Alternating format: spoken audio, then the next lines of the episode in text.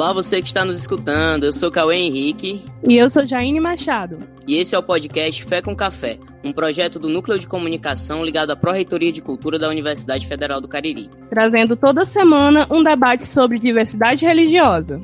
E hoje vamos falar de intolerância e racismo religioso. No Brasil, religiões de matrizes africanas e indígenas sofreram e resistiram ao racismo religioso ao longo dos séculos. E apesar das garantias legais nos dias de hoje, a violência contra os povos de terreiro é uma constante que ainda não foi apagada pelo país. E é assim, partindo de uma vivência desafiadora, que os terreiros lutam pelo seu direito à fé. Mas para começar o nosso debate, é importante pontuar que racismo religioso e intolerância religiosa não são a mesma coisa. Exatamente. Precisamos entender que intolerância religiosa é um termo mais universal, que acaba não dando conta de todas as especificidades das expressões de matriz africana. Por exemplo, já o racismo religioso fala de violências estruturais que tentam destruir as existências dessas pessoas e de suas tradições. E os índices apontam bem essa violência. Mesmo com menos adeptos, essas manifestações de fé são as que mais sofrem. Segundo dados do Disque 100, em 2018, as denúncias de violência contra adeptos e terreiros das tradições de matriz africana foram 5,5% maior do que em 2017. Para aprofundarmos e compartilhar experiências, o nosso episódio de hoje contará com a presença de Agda Marcelino e Mãe Célia, Agda Marcelino é integrante do Negré, mestrando em Educação pela URCA, é, estuda em foco em mulheres negras, professoras candoblecistas, que deixam nossa educação mais plural. Mãe Célia e Alorixá em Juazeiro do Norte, coordenadora da RENAFRO, que é a Rede Nacional de Religiões Afro-Brasileiras e Saúde, e é vice-presidente do COMIRA, o Conselho Municipal de Promoção da Igualdade Racial.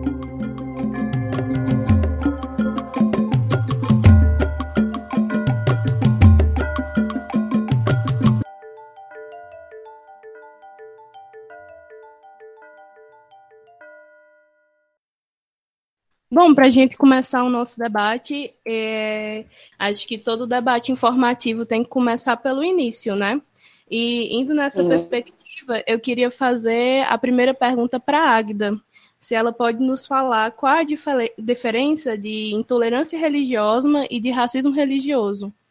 Falando de intolerância, né, a pergunta, que é aquela incapacidade de você aceitar o que é diferente, aceitar o outro. Uh, e aí se arrasta por, por, diversos campos, né? A intolerância ela pode ser contra o outro, contra o diferente, contra a religião. E, e, e eu acredito que, uh, que a, a, diferença principal entre a intolerância e o racismo é porque nós sabemos que as, as religiões de matriz africana, elas essencialmente elas, constitu elas são constituídas de pessoas negras, né? E se a gente for, for pensar, formos olhar, olharmos, na verdade, a origem social das desigualdades, nós entramos num, num questionamento, por exemplo, de entender que é, a escravidão ela apagou a história da África, dos seus descendentes, e essa interrupção da, da memória desse povo, ela ela provocou, eu só estou falando um pouquinho do contexto histórico, gente, para a gente é, depois afunilar o tema e chegar aqui, que eu acho que é importante tratar da, dessas questões na, na, na, cidade de Juazeiro. Né? Eu acredito que a mãe Célia também compartilha desse, desse pensamento. Uh, então, essas teorias biologizantes, né? e a criação de narrativas que tentaram justificar a escravidão. Né? E a gente sabe que, que justificar essa escravidão de corpos negros, elas acabam afirmando que pessoas negras elas eram menos inteligentes que pessoas brancas. E aí é, é necessário que a gente entenda que é, são teorias que, são, que estão ultrapassadas, que foram muito presentes no século XIX, mas que elas foram criadas, elas foram pensadas e pensadas por, por homens brancos. Então, não, não, eram, não era algo aleatório que surgiu. Então, era uma coisa que foi criada para não prejudicar os interesses dos colonizadores, né? Então, tratando um pouquinho só de, da, da questão histórica. Então, é, apesar dessas teorias, elas, a gente sabe que elas são infundadas, gente, Então, é, justificar a opressão de pessoas negras, por exemplo, é, é, é você colocar, é você desfocar a nossa história de África, sabe? Tanto de África como da, das africanidades. E assim substituir pelo quê? Pelo domínio de, da Europa nas Américas. Então, eurocentriza esse pensamento, essa influência, e, e silencia é, é, o sujeito negro. Culpabiliza o, o sujeito negro como a meritocracia, por exemplo, que vai, vai culpabilizar o, o sujeito negro, a comunidade negra, e silenciar, gente, é toda forma de manifestação dessas pessoas. Então, eu e aqui trazendo isso para o Juazeiro, né, quando a gente traz a, a história oficial do Juazeiro, quando você faz um, um nem precisa você fazer um levantamento grandioso, mas um breve levantamento sobre a, a educação de Juazeiro, sobretudo, ou melhor, a religiosidade de Juazeiro, você coloca como foco principal a religião católica, né? o padre Cícero como sendo um, uhum. o, o, uh, o, o, símbolo religioso mais uhum. fortemente da cidade, e você deixa de lado, por exemplo, a, as, as pessoas que deram base e sustentação para a criação dessa sim, cidade. Sim. Como, o, como a presença negra, certo? Eu estou falando muito, gente. Tô, acabo. É a, a história entrando em mim. É, Águida, muito obrigado, viu, por essa resposta, por essa co colaboração com a gente. É, e pensando nessa perspectiva, né, de pessoas que compõem essa história, né, que compõem, inclusive, o Cariri, como tu bem, tu bem mencionou. Eu queria direcionar, então, agora a pergunta para a mãe Célia. Enquanto Yalorixá, enquanto uma pessoa alocada aqui no, no Cariri, que constrói o seu terreiro, que tem sua família aqui, para ti exatamente, dentro de uma perspectiva do que tu constrói também. Onde exatamente tu diria que começa esse racismo religioso? Onde é que a senhora começa a observar a ação do racismo religioso para pontuar aquele, aquela violência? Então, boa tarde a todos e a todas. E eu quero agradecer o convite e dizer que eu compartilho desse nervosismo, né, que é muito natural, é, principalmente que é, eu, a minha fala, é, a, a, fala que eu faço não é uma fala acadêmica, né, é uma, uma fala de vivência.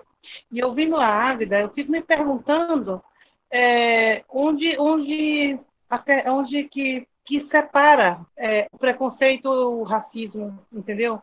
É, como separar isso? Porque eu acho que eles andam muito juntos. Não sei se vocês concordam, não tem nem como, como dividir isso, né?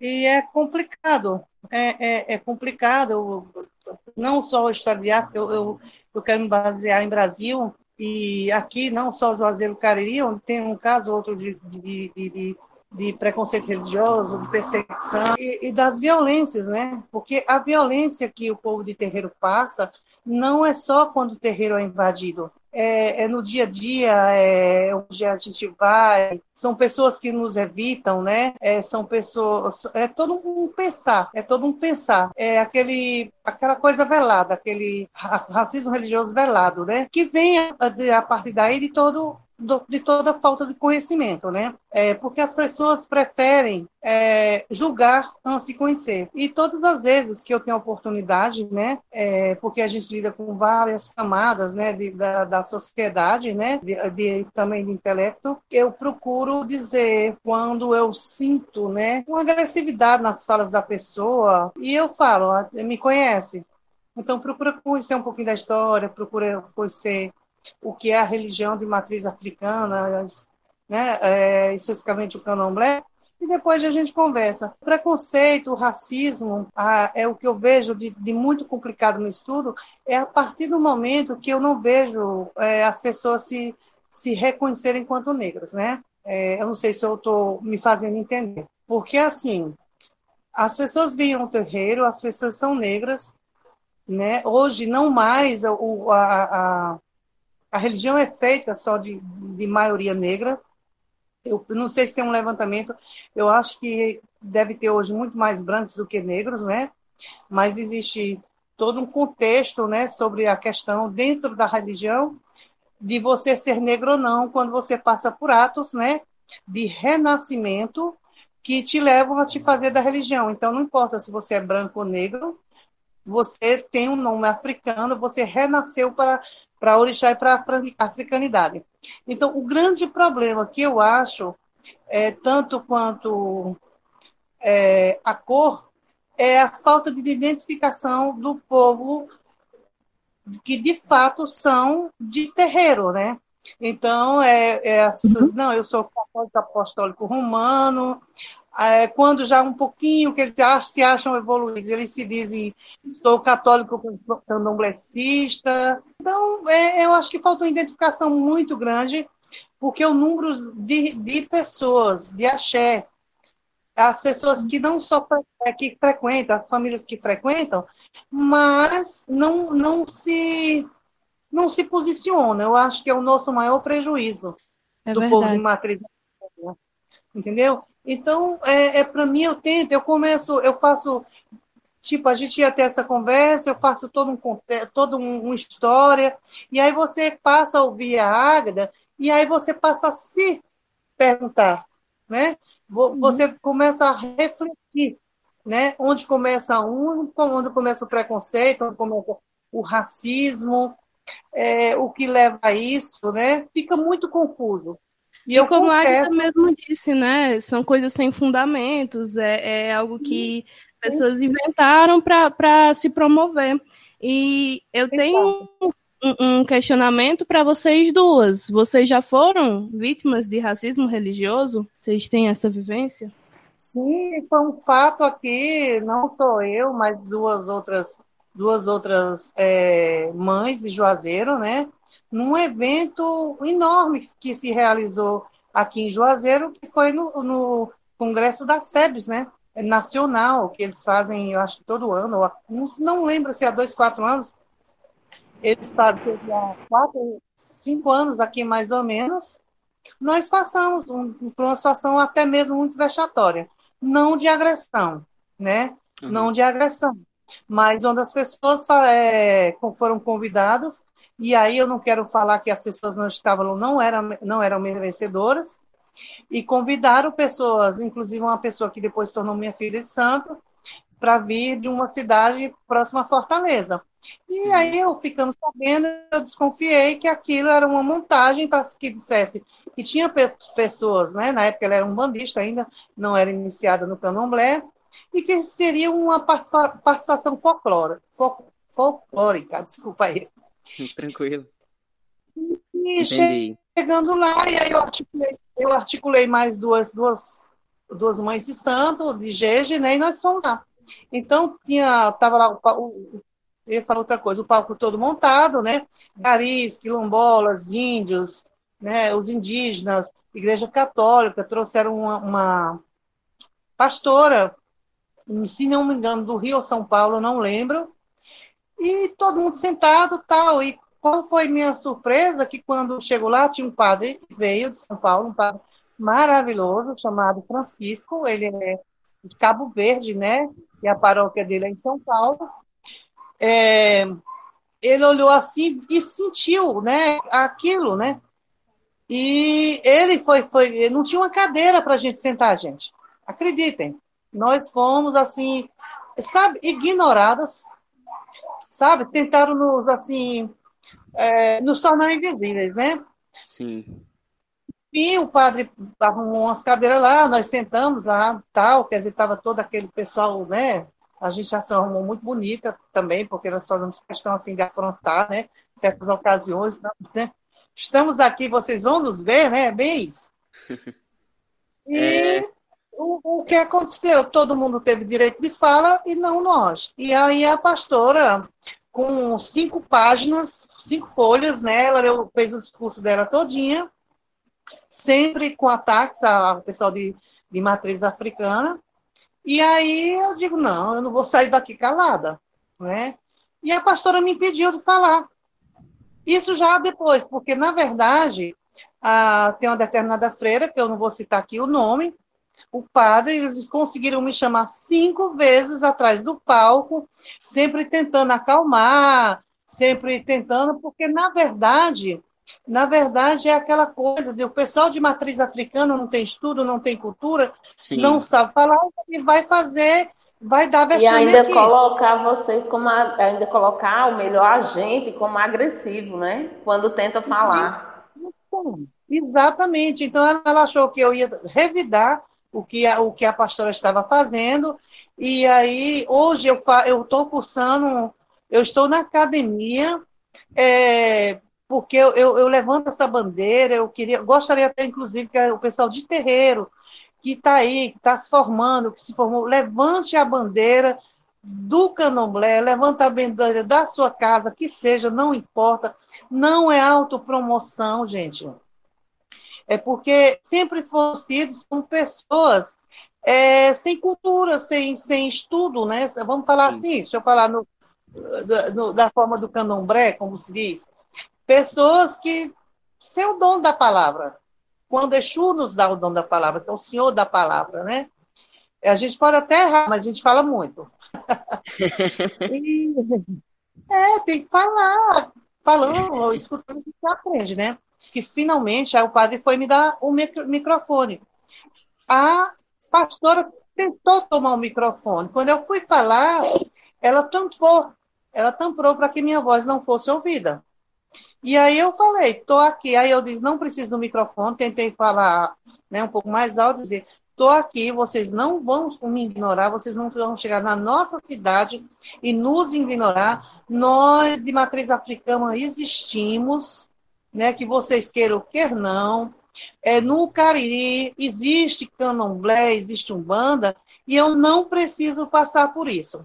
E saí. Gente, eu saí, eu estava com saltinho, nesse tempo eu usava salto ainda. É, eu saí, ergui a cabeça assim, pinei assim, os ombros, sabe? Mas segurando as lágrimas, as lágrimas, porque nesses meus anos todos de vivência, né? Eu não vou falar em idade santa, eu vou falar de vivência. Eu estou com quase 50 anos dentro do, da, da religião ou, ou da espiritualidade.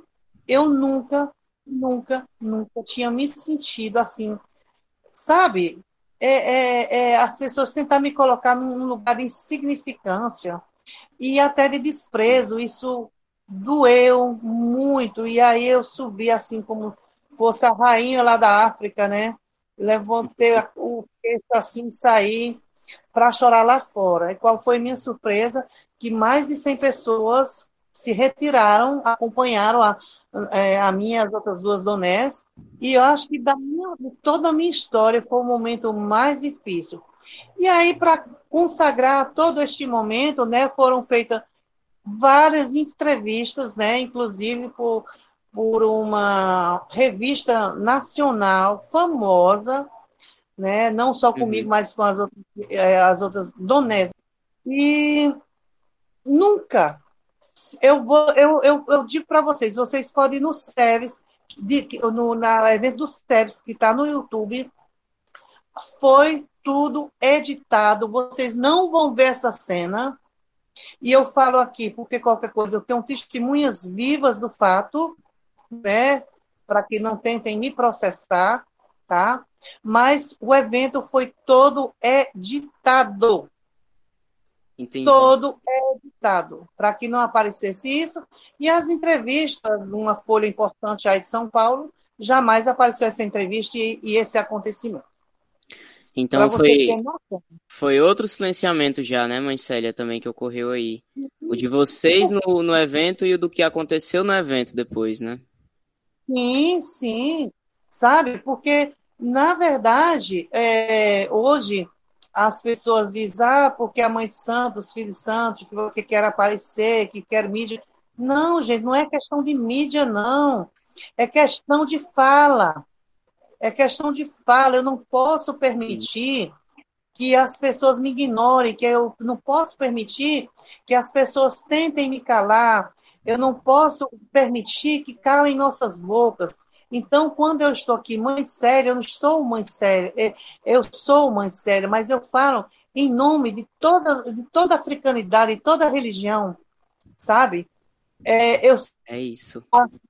Eu, quando aceito participar de um momento desse, é quando eu aceito ir, quando convidada a uma faculdade, fazer ir para uma mesa, não é mãe Célia que quer aparecer, não é mãe Célia que está lá, até porque eu não tenho ainda, né? Eu estou no segundo semestre, de, é, eu, eu, sou graduanda de, de, psicologia, eu não tenho a mesma fala que, que vocês, do que os doutores, do que os mestres, entendeu?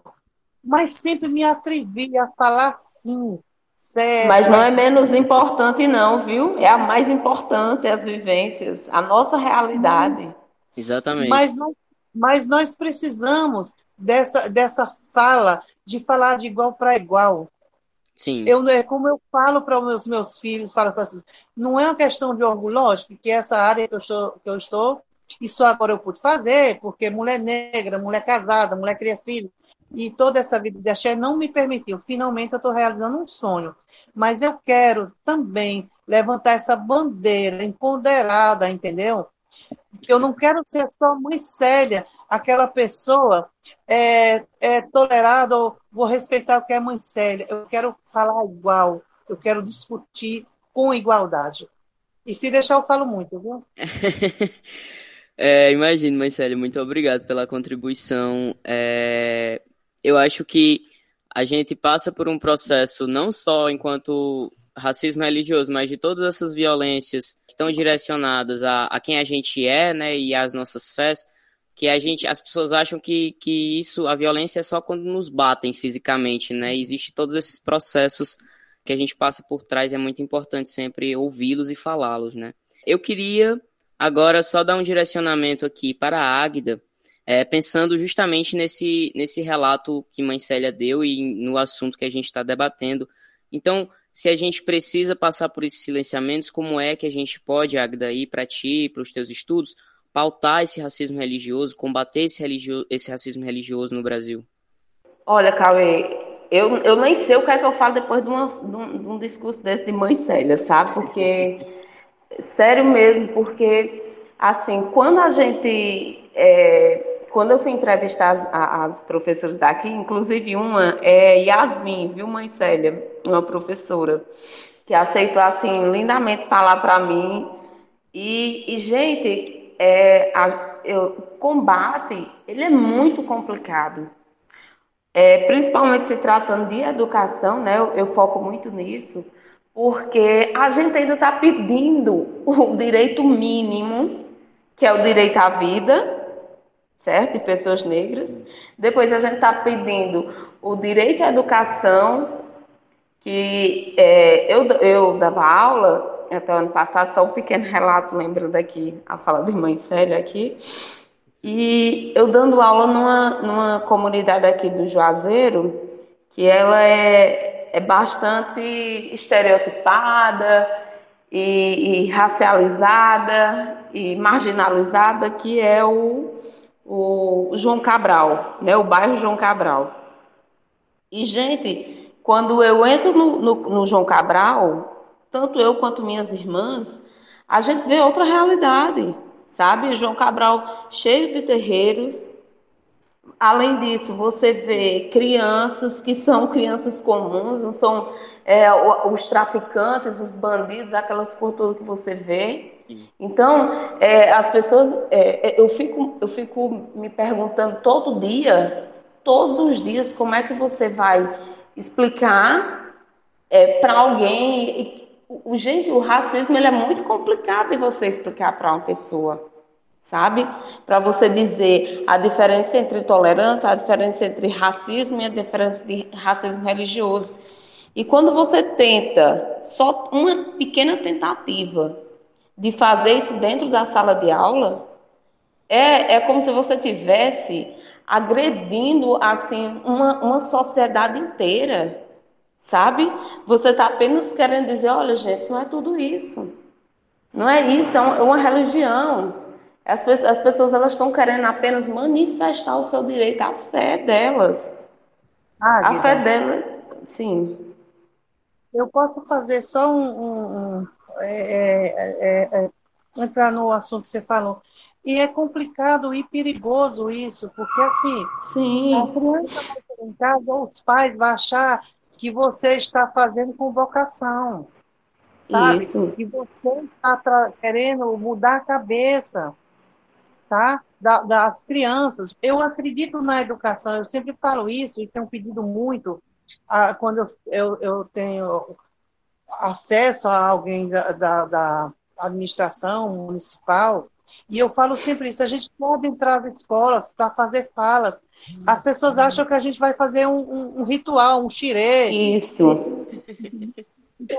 É muito complicado isso, mas eu acredito que é a partir daí que tem que começar, a partir da educação, na base. Mas está difícil essa luta, entendeu? Porque uhum. ninguém vai doutrinar ninguém. Você veja só, segundo o BPM, é, você tem X, é, um número X de adeptos de uma religião, é, também é, tem esse direito a um templo, né? Então, tem uma igreja católica, se você passar ali no segundo BPM, tem uma igreja católica, tem uma igreja agora evangélica dentro do segundo BPM. E por que não nós? E por que não nós? Cada um tem seus terreiros, nós não íamos fazer um xirê, nem, nem uma gira lá dentro, não, gente. E aí, como é que se fala em direitos, em lei, em Estado laico, quando em qualquer lugar que você vá, seja no fórum, seja na, onde for, na prefeitura, onde você for, o que é que tem lá? Tem algum símbolo africano ou de matriz africana lá? Não. Então, assim, a lei só existe no papel. A lei só existe no papel. Não temos direito. Justamente. Sabe? E a gente vê é... que é algo bastante impregnado, porque as religiões de matrizes africanas é como se elas fossem escolhas que nós só podemos ter depois de crescidos, entendeu? A gente não pode ter criança iniciada na Umbanda, não pode ter criança iniciada no Candomblé, e quando existe, outros pais veem isso de uma forma tipo, ah, meu filho não anda com, com essa criança porque, ah, não é de Deus, entendeu? Na verdade, né? Então, se torna muito complicado e quando se fala de um Estado laico e se fala de leis direcionadas a direito à fé, era para a gente ter um mínimo de respaldo, né? Para o pessoal de terreiro ter, ter um respaldo, um, um, um, um cuidado, um, um, tem um papel ali dizendo que, que é crime, entendeu? Fazer isso, principalmente com criança, por isso que é tão importante ter, ter um, uma vivência na educação voltada a isso, é nossa história, faz parte da gente. Como tem para servidor, você agredir uma, um, um servidor público, você pode ser preso, né? Processado e preso. Então, uhum. mais ou menos esse caminho aí, né? Tem um papel é. lá dizendo também. Acho que agredir qualquer pessoa é, é questão de, de, realmente crime. Só que parece que, que para o pessoal de, de matriz africana se torna mais aceitável. E você vê que isso é racismo, entendeu? Que é porque é matriz africana. Então, é, é, é um, um racismo. É, as, gente, é, eu falo assim, com essa fala de indignação, sabe? De sala de aula, porque quando você está nessa posição de professora, é, que já, você já traz inúmeros problemas uh, dentro da sala de aula, você é professora, você é psicóloga, Sim. você é isso e aquilo outro, uhum. é, e, e é como se a escola fosse o depósito dos alunos, mas você trabalha estuda todo um conteúdo, sabe? É, quando a mãe Célia estava falando, eu estava lembrando aqui que eu tive todo um cuidado, assim, para que, a, que a minha aula ela não fosse é, justificada de alguma forma que, o menino, que eu estava levando o menino para macumba, para as coisas erradas, para as coisas demoníacas, sabe? Porque demoniza logo a religião, demoniza logo o candomblé. E eu digo, gente, a primeira coisa que você tem que, que ter uma sensibilidade, um cuidado, porque as pessoas elas vão achar qualquer justificativo, qualquer mínimo detalhe na sua fala para que, que sua aula seja interrompida. Mas eu vi dentro da minha, dessa própria escola, dentro de outras escolas, dentro nas escolas que eu estudei, além de símbolos, professores com Bíblia em sala de aula que nunca foram questionados. Águida, você é concursada? Sim. Não, não sou. Ah, ainda... Não é? Ah, porque é o seguinte, nós temos um caso também aqui de uma professora, porque hoje, hoje graças ao Lorum, nós temos tudo na nossa casa. Professores, doutores, advogados, é, nós temos tudo. Todas as profissões, né? Sim. Só espero que essas pessoas levantem essa bandeira que é o candomblé. E te dispensam da, da de determinadas escolas, né? Que você, uhum. para ser professora dessa escola, e aí eu não vou citar nome, você tem que ser católica, você antigamente tinha que assistir missa. E na sim, época, sim. A, essa minha filha de Santos se iniciou e teve que voltar. Eu abri mão até para ela usar amarelo, não só o branco, umas cores mais claras, mas porém não só o branco. E ela foi dispensada. Uma outra que foi iniciada na minha casa, ela teve que começar cortar o cabelo gradativamente para que não estranhassem quando ela voltasse com o cabelo raspado, mas aí já tem crescido um pouquinho. Você entendeu? Nós temos que nos adequar, né? Porque a esses orixá, padrões. Os padrões, né? As exigências, porque assim, orixá é vida, orixá é movimento, e jamais eu vou querer que o filho meu fique desempregado. Eu acho que uma mãe, mãe uma mãe do axé queira isso, pai do axé queira isso, é, que ele fique desempregado por conta da religião. Então, por conta de tudo isso, para que os professores, entre outros, né, outras profissões, não fiquem desempregados, é, tem que se adequar ao que as pessoas querem. Uhum. Você vê o, o cúmulo do absurdo. Do absurdo, é isso. Do absurdo do que o povo, do que o, o, sei lá, impõe ao povo de matriz africana, gente. Sim.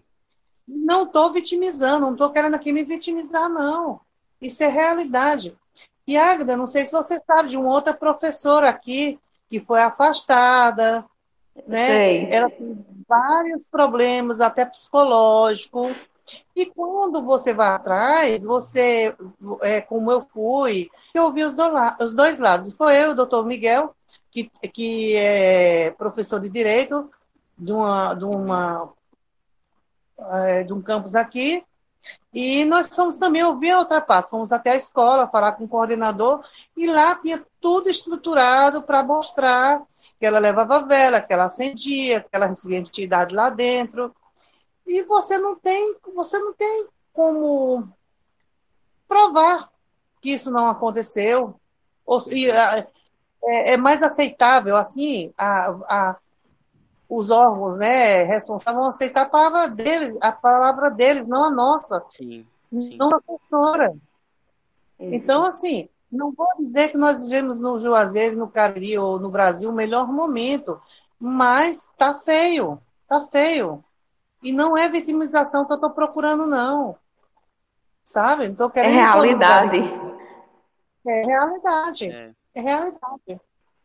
E, e mãe Célia, é, quando você fala desse caso, eu lembro, e esse é o caso que foi mostrado e que foi totalmente assim teatralizado pela mídia, pela, pelas pessoas. Eu lembro muito nitidamente desse caso e eu fiquei e, e assim fiz entrevistas com, com alguns pais de santo, mãe de santo, é, e ainda na graduação. E eu lembro que ele dizia assim: eu não conto as vezes que meu terreiro, o pessoal jogava pedra aqui na frente do meu terreiro e que chamava a polícia e que mandava a gente baixar não sei o quê e que dizia que a, que a, que a macumba só podia até não sei que horas e que não sei o quê, sendo que é carro de som, é outras coisas assim que as pessoas elas, elas, elas não se incomodam, gente. E assim, e você vê que, que aquilo é, é não só né? E aí eu trago de novo a coisa do racismo religioso, que não é só é, pela religião, mas porque tem pessoas ali negras dentro daquela religião. Porque se é negro, está é, fazendo uma coisa ruim, está fazendo alguma coisa errada, Sim. sabe? E o negro, ele é marginalizado. O Estado, o Estado, como diz o, o Antônio Mbembe, Ele cria um inimigo, e quem é esse inimigo? O inimigo negro. Aí todo mundo, eu acho muito lindo, gente. É, palminhas para quem coloca é, Vidas Negras Importam no, no, no, Facebook, no Instagram. Mas e aí na vida real? O quanto vale a vida negra? Sabe? Um discurso desse de Mãe Célia, quanto vale para quantas pessoas vão ouvir? Uhum. Sabe? É, é um, um, problema muito grande. A gente tem que, tem que trazer esse debate. Eu acho assim, é, a universidade, principalmente, eu, eu, bato muito de frente com a universidade, porque eu digo, eu digo sempre, é, era um lugar para ser de saberes e é um lugar de não saber que nega até hoje a existência desses discursos. Eu acho que você trazer a narrativa dessas pessoas, de uma liderança de terreiro, como Mãe Célia, que tem uma experiência, que tem uma vivência, que é a realidade, e outra, a, como é que o aluno, é, eu não sei se também estou me fazendo entender, mas como é que o aluno ele vai se enxergar dentro de uma sala de aula se ele se não parte da própria realidade dele? Sim. Sabe? Sim. Se o menino desconhece sua africanidade, seus, seus, seus antecedentes. Justamente. Sabe? Então, e é, assim, eu... gente, é, só cortando aqui, já querendo sem, cortar, sem querer cortar, é, querendo ou não, na universidade, a gente vê mais uma abertura, né? Tipo, trazendo para a minha vivência, né, que estudo na, na UFCA, a gente vê que, que, por ter uma proreitoria de cultura, esses debates são mais pautados.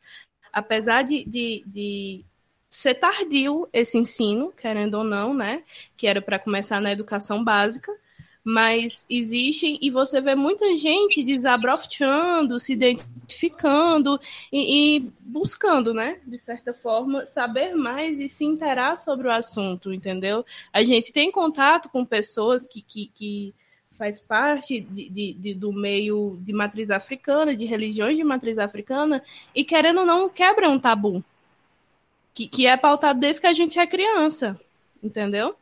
Sim, sim, é muito. É, eu, eu acredito assim que é importantíssimo, por exemplo, e, e assim, ter pessoas negras, ter professoras acadêmicas negras, e, e eu, assim, eu puxo muito para a mulher, porque, gente, é, eu, como processo de identificação, assim, quando a mãe Célia estava falando, eu lembrando para você, se descobrir mulher negra, você precisa chegar na universidade porque você tem toda uma existência de morena, morena clara, morena do cabelo liso, morena não sei o quê. E você tem um colorismo tão grande, sabe? Que você não, não se identifica. Sim. E aí você olha para. Eu, eu até, muito sério, conversei isso com Yasmin. E ela disse que começou a se descobrir mulher negra em 2011, quando entra na universidade, quer dizer, e quando tem um lugarzinho ali que as meninas que vão, que elas vão debatendo na, no Pretas Simuas, sabe, sobre o que é mulher negra, essas coisas. Então, gente, assim, eu acho que, a, a gente, que, a, que as universidades elas têm dado esse, dado esse passo importante, mas que, que ele deva acontecer também em outros espaços, sabe? Ocupar outros espaços. Minha família, por exemplo, assim, eu, é um tema muito frequente, mas eu vejo que, minha, que não é uma coisa impossível, que minha mãe tem 62 anos e até um dia desse não se enxergava como negra, sabe? Se enxergava como morena. E eu, com, com 25 anos, acabei falando para tentando colocar para toda a minha família que isso é uma construção social, que não querem, uhum. que, que, querem não dar essa existência para a gente. Negar mais um lugar, Acho né? É mais um... Inclusive o lugar mais... de negritude da gente. Justamente. É, eu acho que esse aspecto de na universidade a gente ter, só fazendo mais um acréscimozinho, é, na universidade a gente ter é, maior possibilidade desse debate se deve muito a gente estar entrando na universidade, ter pessoas negras, pessoas de terreiro na universidade. E a gente está podendo fazer esse debate, ter, quando a gente se formar, a gente eventualmente se tornar os professores que podem não só fazer um debate entre os estudantes, mas levar isso para as disciplinas, produzir isso em outros níveis. Então, a gente tem pessoas de licenciatura que pensam através dos terreiros e através da negritude, pessoas que estejam se formando para dar esse acesso para os nossos pares, né, para os nossos iguais. E aí, eu pensando aqui, né, é, acreditem, eu estou em uma sala de aula onde tem católica, e se ela me dirigiu a palavra três vezes, foi muito. Você entendeu o jogo? Entende? Entendo muito. As pessoas, a agressão das pessoas de tentar nos anular, entendeu? Em uma uhum. sala de aula, na minha sala de aula, uma católica não me, dirige, não me dirige a palavra, não faz trabalho junto, é como ela tenta fazer como se eu não existisse na sala. Isto também é uma agressão. Isso é uma agressão, talvez, das piores. Às vezes, piores até que uma pancada. Eu já estou numa idade boa, já sou bem resolvida, mas nossos filhos, nossos adolescentes, né? É, isso é, é muito prejudicial à saúde mental Sim. das crianças terreiro. Não vão saber lutar com esse sentimento. Eles não estão prontos para isso. O, o, meu filho estudava numa, numa escola federal aqui em Juazeiro, quando ele se iniciou, e ele, quando se iniciou, que voltou, é, ele só foi mais três aulas, porque teve medo de ser agredido. E detalhe, ele é branco, viu? Mas quando a gente se inicia, a gente anda um determinado tempo, com nossas joias, né? Que são Sim. os fios de conta. Para nós, joias, mais conhecido para as pessoas como fios de conta. E aí a gente sentindo, ele é uma pessoa que fala um pouco mais, hoje ele cursa letras na URCA, né? E ele não queria porque não queria. E aí a gente passou a acompanhar, deixá-lo lá, né? E a minha filha, né, que também não tem nenhuma tradição de, de, de nenhuma outra religião que não de matriz africana, foi deixá-lo três dias, né? E aí ele, os outros adolescentes iam olhando enviesado para ele, mas encarando mesmo. E minha uhum. filha, algum problema, tem algum problema, eles baixaram a cabeça, mas meu filho se sentiu muito ameaçado, né, com tanta coisa que a gente ouve dizer, e ele não mais foi às aulas, ele, ele saiu do curso. Ele saiu do curso, depois ele fez o Enem, e aí passou, e fez o vestibular e passou, e aí complementou, né? Eu não, eu não sei dizer mesmo, não existe mais, e você faz o Enem, uhum. você pode entrar na faculdade, ele só tinha 17 anos. Então, é, é essa agressão, que eu, é aquela, não é a pancada, não é a invasão só dos nossos direitos.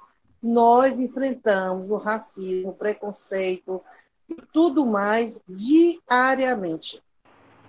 É pois é, gente é super necessário a gente escutar esses relatos, né? E ver que essas agressões, elas se dão início desde sua adolescência, infância e vão até sua terceira idade.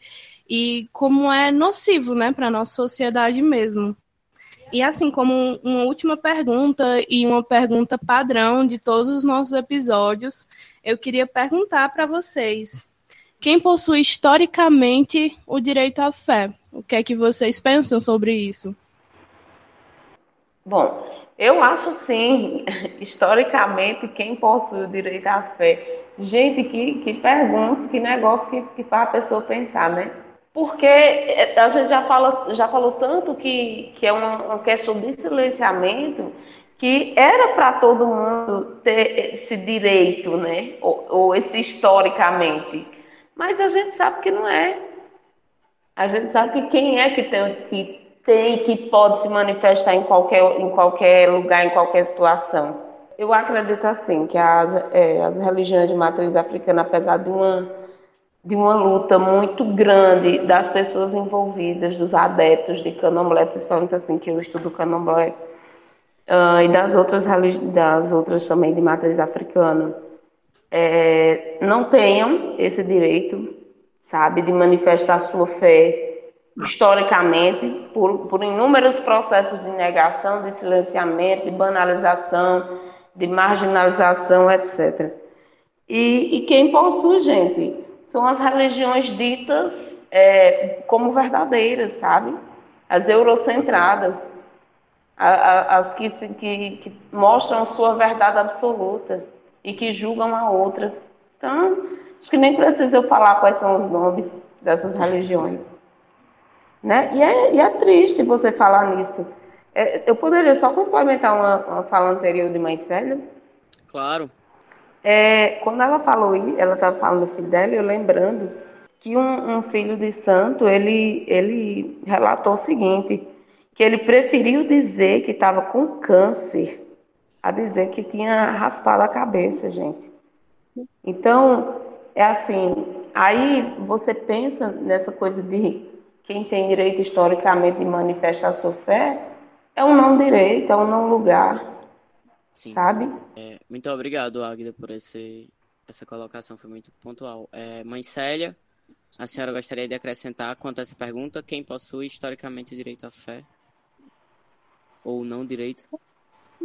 eu fiquei aqui, sabe, porque tem direito toda e qualquer pessoa, não só a fé, mas a liberdade, uhum. seja ela qual for, seja quanto à sua sexualidade, seja quanto à sua religião, sabe?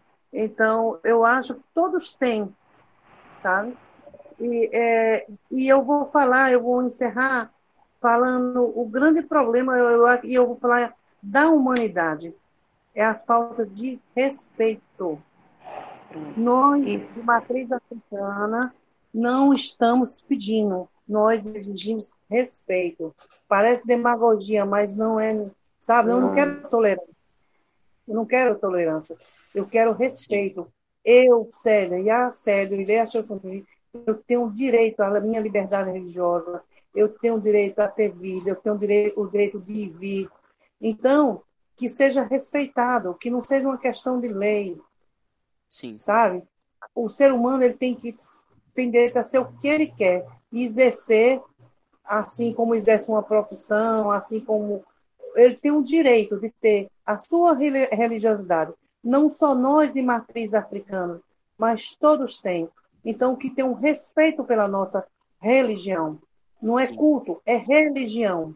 Sim. Sabe? E parem de nos matar, né, mãe Célia? Parem de nos matar. Exato. Então, que, é, as pessoas têm o direito de serem o que elas quiserem, é, professar a fé que elas quiserem, sabe? As pessoas têm que, que ouvir.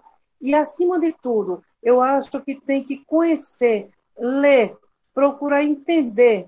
A, partir do conhecimento, quem sabe o respeito vem. Sabe? Sim. Quem sabe? Eu tenho, eu tenho essa fé sabe? Eu tô, eu tô nessa, nessa caminhada é, há muitos anos porque eu ainda tenho fé, sabe? Uhum. Eu ainda acredito no mundo melhor, sabe? E por isso eu não visto nunca.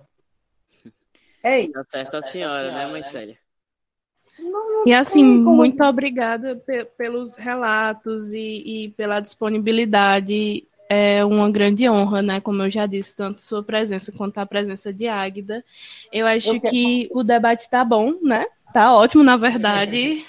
Ficou, foi ótimo. A gente se sentiu muito mais acolhido agora e nos, solta, nos soltamos, né? De certa forma, queríamos agradecer pelo, enfim, pelo acolhimento também, de certa forma. Muito obrigado pela presença das duas e foi enriquecedor demais. É, eu queria também só agradecer também, como Jaine.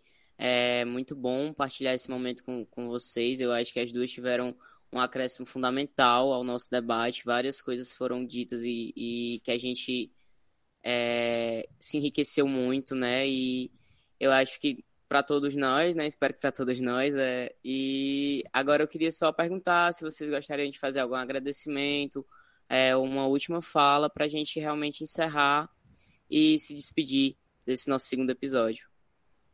Sim, primeiro eu quero agradecer pela oportunidade e agradecer principalmente por não me sentir só.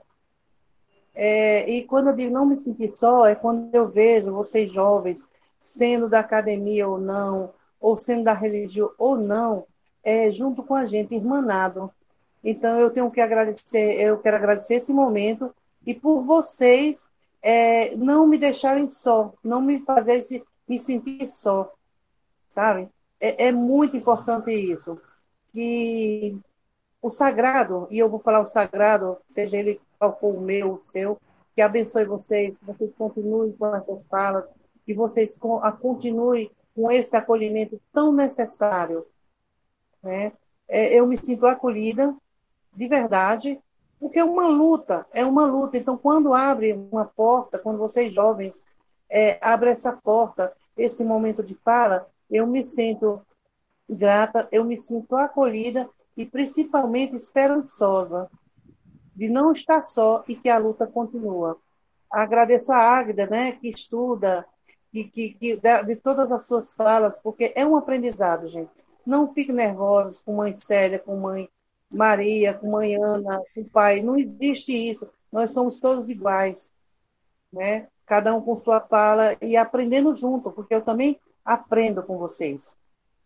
Eu só gratidão à Águida, a você, a todos aí que estão por, por trás também, trabalhando nesse momento. Então, só gratidão. Muito obrigado, Muito obrigado. viu, Célia? Muito hum, obrigado. A gente que agradece. Gente, eu estava pensando aqui no, no, que, no que eu ia dizer, mas fiquei viajando na, na conversa de mãe Célia aqui. Ai, me emocionei até. É, é porque, gente, é, é uma coisa assim que, que acaba mexendo tanto com você, sabe? Que, que é, é um processo de identificação tão grandioso que você acaba não não sei, eu estava até pensando, ah, vou agradecer por isso, por isso, por isso, e você acaba não, não conseguindo. Mas eu também quero dizer que foi uma honra, sabe, falar com você, principalmente, Célia, meninos, me desculpem, mas foi uma honra muito grande. A gente entende, a gente entende. É, e quero ir no seu terreiro, estou me convidando. E, e, gente, assim, compartilho muito dessa, dessa, desse pensamento de mãe Célia, sabe? Eu acho que é, ela, com tanto tempo de terreiro e de experiência de vida, de vivências, que eu acho a coisa mais linda quando ela começa o discurso dela falando sobre vivências. E, e que, assim, é muito enriquecedor para a gente, como pesquisador, para ela, como acadêmica também, viu que a senhora é também acadêmica. E, e porque a gente precisa, gente, estar presente nessas discussões, precisa todo dia ser lembrado, porque a gente vive de apagamento histórico, sabe? E a gente precisa todo dia ser, ser lembrado e se lembrar e saber que, que a gente não está sozinho, realmente é muito. Eu, eu me sinto muito feliz quando ela diz que agradece pela essa irmandade, porque eu acredito que quando a Procute, quando vocês é, tomam uma iniciativa dessa, é, é realmente querendo criar uma rede, não só de saber, mas uma rede de luta. Nós, corpos de mulheres negras, somos, somos frequentemente um corpo de luta, sabe? E que luta pela vida, que luta pra, por ter direito às mínimas coisas, sabe? Sim. Como acesso, como qualquer coisa. E, e tudo que a gente for discutir, seja habitação, educação, economia, a gente tem que colocar o tema do racismo como um tema central, porque vai ser impossível você discutir qualquer coisa dentro da sociedade brasileira sem, sem trazer como, como tema central o racismo. E, e eu e assim, acho que é por aí que a gente está no caminho certo, sabe? Que, a, que continuemos esperançosos que a luta é árdua, mas a gente consegue. Com certeza, né? A gente consegue. Eu queria mais uma vez agradecer é, em meu nome, é, Cauê, em nome de Jaine, em nome de toda a Proreitoria de Cultura é, e em nome do nosso podcast, do Fé com Café. Agradecer a participação de vocês, todos os relatos, foi tudo muito enriquecedor e necessário de, de, de a gente ouvir, partilhar, né? É, queria também, fica aí já o convite, quando o nosso podcast for é, ao ar oficialmente, a gente vai estar tá enviando para vocês, tá? Mas fica o convite para os nossos próximos episódios também, a gente está ouvindo todo mundo. A gente vai estar tá em contato o tempo todo. É, essa, essa rede, justamente, Águida, é extremamente necessária e, mais uma vez, eu gostaria de agradecer por vocês terem topado compor ela. Sim, Cauê disse tudo, né? Eu também agradeço muito, porque aprendi muito. E é isso, gente. Foi ótimo, muito obrigada e. Gente, muito obrigado, viu? Tchau, tchau, um cheiro. Tchau, pessoal.